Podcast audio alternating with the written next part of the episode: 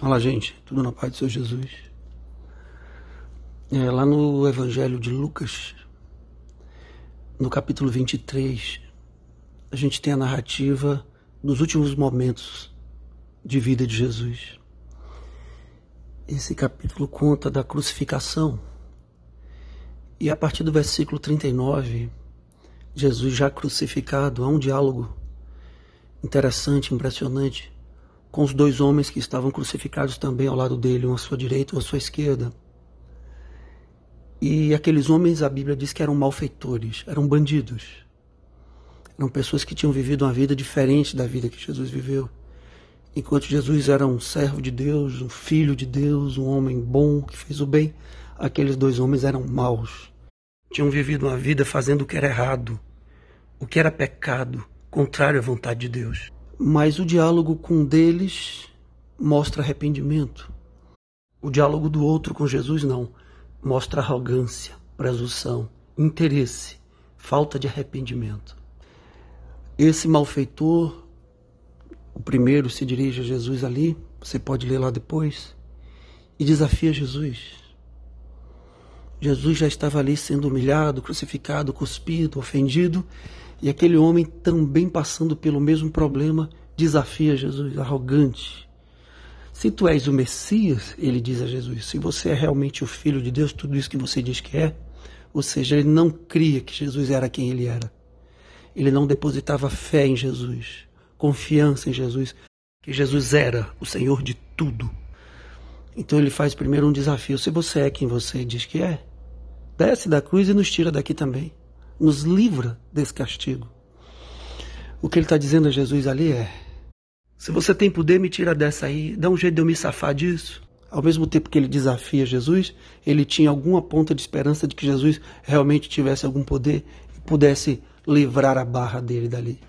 Ou seja, deixa eu ver se esse cara consegue me tirar daqui. Eu vou usar ele em meu benefício. Ele tinha interesse apenas no momento na vida aqui na terra. Ele queria sair dali para continuar com a vida antiga. Ele queria sair dali para continuar fazendo o mal. E mesmo na hora daquela grande aflição, ele não estava arrependido. Ele estava dizendo assim: ó, dá um jeito de tirar a gente daqui. Já que você tem poder, ou será que você não tem? A típica postura de gente arrogante, gente ingrata, que só quer usar Deus em benefício próprio. O outro malfeitor tem uma palavra diferente. Primeiro ele repreende esse primeiro, ele diz: rapaz, nem estando condenado, nem estando morrendo, você tem uma postura diferente. É isso que ele diz lá. É isso que o texto quer dizer. A repreensão dele é essa. Nós estamos debaixo da mesma condenação e ainda assim você não se arrepende dos seus pecados. É essa repreensão que ele diz ao outro. E então ele confessa e diz: Nós merecemos esse castigo. Nós estamos passando por esse problema porque fizemos o mal. Nós merecemos. Nós somos pecadores. Mas este homem é justo. Nenhum mal ele fez. Perceba essa primeira palavra de repreensão. Esse homem não merece estar aqui. Ele está aqui por um propósito que nós não entendemos. Agora, nós entendemos porque nós estamos aqui. Nós fomos justamente condenados, de maneira justa, mas este homem foi injustamente condenado. Provavelmente aquele homem ouviu dos milagres de Jesus ou acompanhou algum deles. Ele sabia quem era Jesus. Ele reconheceu a sua indignidade diante de Jesus. Diante daquele parâmetro de pureza e perfeição que era Cristo, aquele homem se reconheceu pecador. Ele sabia do seu mal. Ele não escondeu o mal dele naquele momento. Ele não ficou dizendo, ah, estou aqui por injustiça, eu não fiz nada errado, como o outro estava dizendo sem reconhecer o seu mal. Ele não, ele se humilhou diante daquelas pessoas que estavam vindo. Ele confessou o seu pecado e não escondeu. Ele sabia que era justo o seu castigo.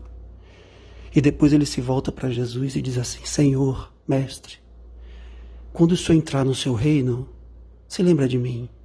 Impressionante essa palavra de humildade. Não só ele reconhecia seu pecado, não só ele reconhecia que merecia estar ali, não só ele se reconhecia como pecador, como todos nós devemos nos reconhecer também. Como ele se vira para Jesus e o aceita como Senhor, ele diz, ele reconhece naquela fala que Jesus era quem ele anunciava que era, quem o próprio Jesus dizia quem era, que era o Cristo, filho do Deus vivo, e que disse pouco tempo antes quando Pilatos o condenava, que o reino dele não era deste mundo, que o reino dele era de outro mundo. E aquele malfeitor ali ao lado de Jesus não pediu uma vida nova nessa terra. Ele enxergou os tesouros da eternidade. Ele viu pelos olhos da fé que havia uma outra vida para se viver melhor que essa. E ele sabia que ele era indigno de estar lá. Mas ele se arrepende ali da sua vida e diz: Senhor, lembra de mim quando entrares no teu reino. Ele sabia que não era merecedor, mas ele confiou na graça de Deus. E Jesus olha para ele com todo amor, apesar de toda a dor. Jesus não respondeu o outro que o provocou, Jesus não deu resposta alguma, mas para aquele homem que se humilhou, Jesus diz uma palavra de vida eterna: diz, Hoje mesmo você estará lá comigo no paraíso, no meu reino. Você vai herdar a vida eterna, que eu tenho preparado para aqueles que me aceitam como Salvador. Como a palavra diz, lá em João 3,16, porque Deus amou o mundo de tal maneira que deu seu Filho único, para que todo aquele que nele crê não pereça, mas tenha vida eterna. E aquele momento eu cumprimento essa palavra.